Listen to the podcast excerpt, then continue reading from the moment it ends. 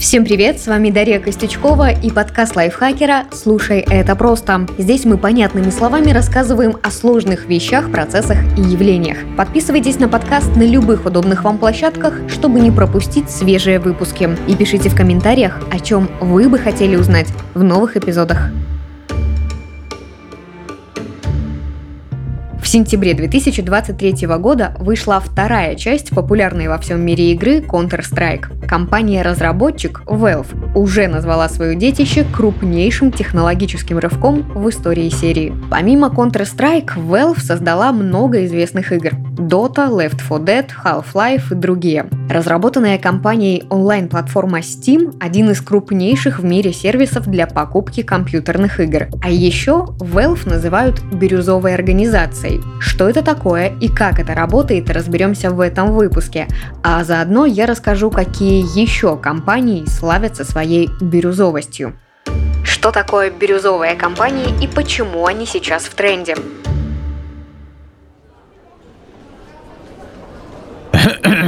Отдел, коллеги, минуточку внимания. Со следующего месяца наша компания будет бирюзовой. Так решили наши топ-менеджеры. А, то есть в офис теперь ходить в бирюзовой одежде?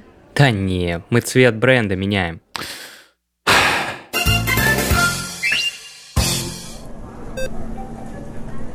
Во многих городах России работает сеть продуктовых магазинов «Вкусвилл». Возможно, вы о ней слышали или даже ходили туда за покупками. Но вряд ли вы знаете, что компания давно практикует самоуправление. Это позволяет ей снижать расходы на менеджмент и заметно сокращать недостачу.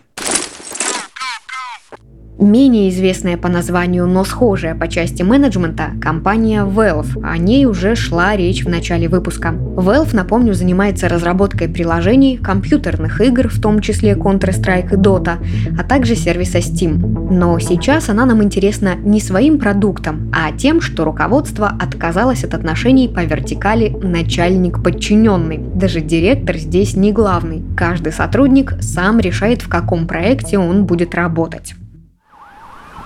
Удивительно, но похожий новаторский подход управленцев можно найти даже в таких консервативных сферах, как медицина. Нидерландская компания Бюрцорг предлагает услуги бригад медсестер для ухода за пациентами на дому. Организация работает по принципу пациент и врач – это друзья и партнеры. Сотрудники разделены на команды по 10-12 человек. У них нет четкого графика, начальника и жестких планов. Только сама организация и общая миссия. Как вы, надеюсь, успели заметить, все компании, о которых я рассказала, практикуют самоорганизацию. Это одна из основ бирюзовых компаний.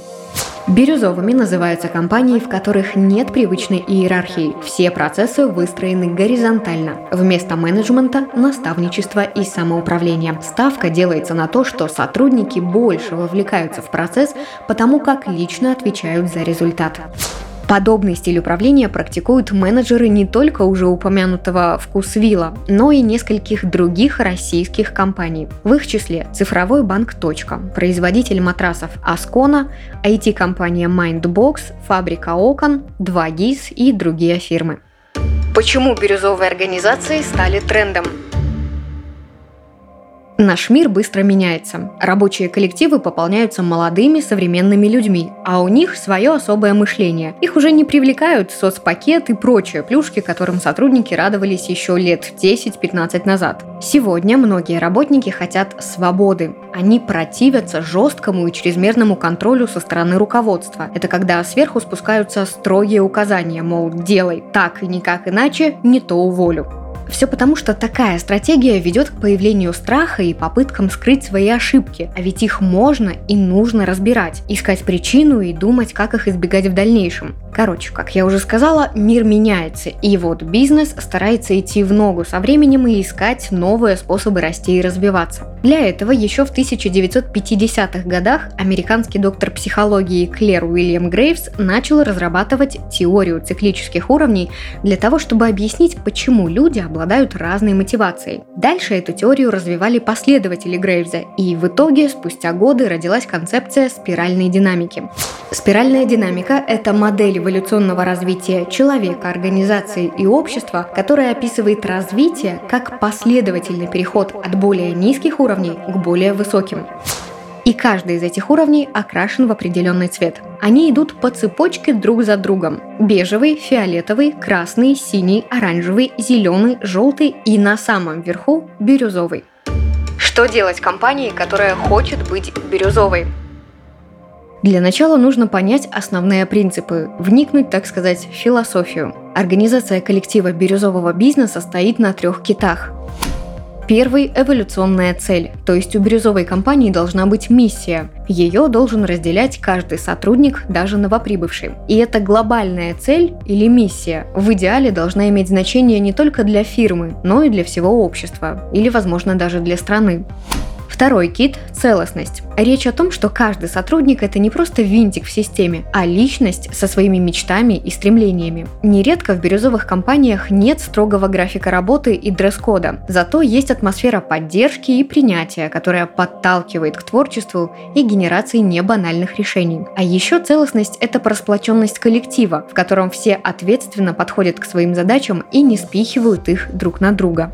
Ну и третий кит бирюзовых компаний – то самое самоуправление, о котором я говорила в начале выпуска. Это отсутствие иерархии и беспрекословного подчинения. Вместо жесткого контроля со стороны руководства в таких организациях применяется горизонтальное управление, когда коллеги сами распределяют задачи между собой без указания сверху. Тот, кто берет на себя какой-то таск, тот и доводит его до конца и несет полную ответственность за весь процесс и результат. И вот еще интересный момент. Бирюзовые компании не приемлют наказания за ошибки. Предполагается, что работник, который не справился с задачей, сам чувствует свою вину и старается исправить ситуацию, работая еще усерднее. И наказывать его рублем нет необходимости. Звучит слишком хорошо, чтобы быть правдой. Где подвох? Бирюзовая компания – рай для творческих, ответственных и сознательных работников. Но для управленцев есть некоторые риски. Во-первых, поиск тех самых творческих, ответственных и сознательных сотрудников. Найти таких очень непросто, и нет гарантии, что с первого дня они проникнутся целями и миссией фирмы. В общем, работать без начальников и наказаний за ошибки наверняка захотят многие, а смогут это сделать далеко не все. Для бизнеса это определенный риск. Ведь можно потратить кучу времени и ресурсов на поиск подходящих работников, но в итоге так их и не найти. Второй подводный камень – неизбежность хаоса. Там, где есть сложности с тактическим планированием, возникают проблемы, вроде финансовых просчетов и сорванных дедлайнов. И третий опасный момент для бирюзового бизнеса – это сложности с увольнением сотрудников. А точнее, не просто обойтись без скандалов и обид. Все мы люди со своими взглядами и мнениями, и какими бы осознанными и ответственными ни были работники, конфликтов избежать сложно.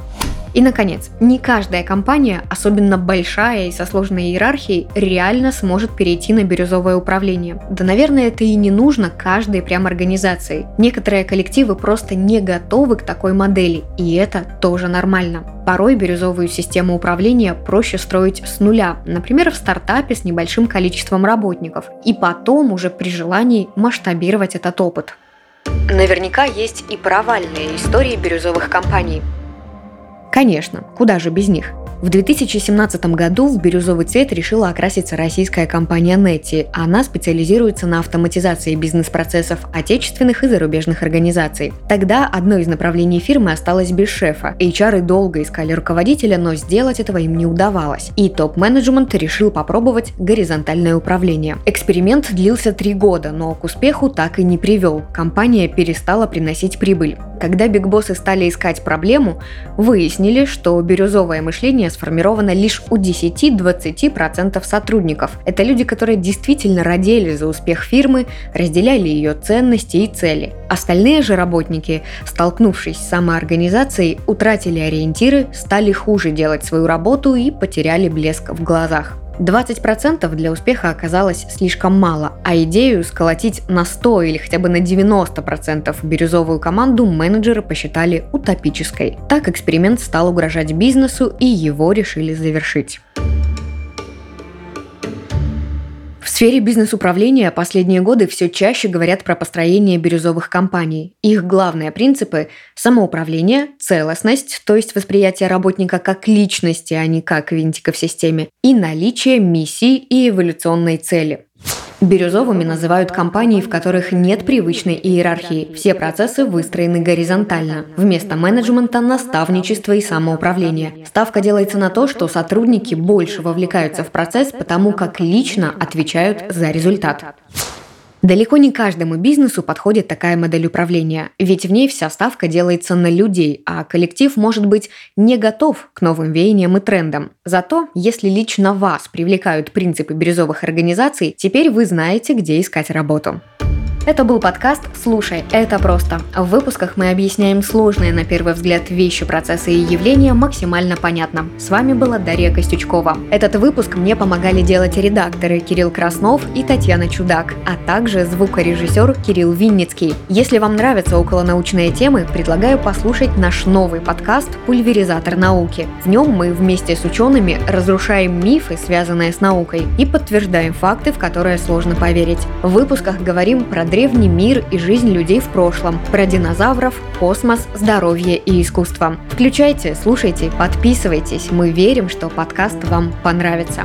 Подписывайтесь на подкасты лайфхакеров Телеграм и на всех удобных платформах, чтобы следить за новыми выпусками. Свои пожелания и вопросы оставляйте в комментариях. А еще ставьте оценки, лайки и делитесь этим эпизодом, если он вам понравился. Так еще больше слушателей о нас узнают. До скорого!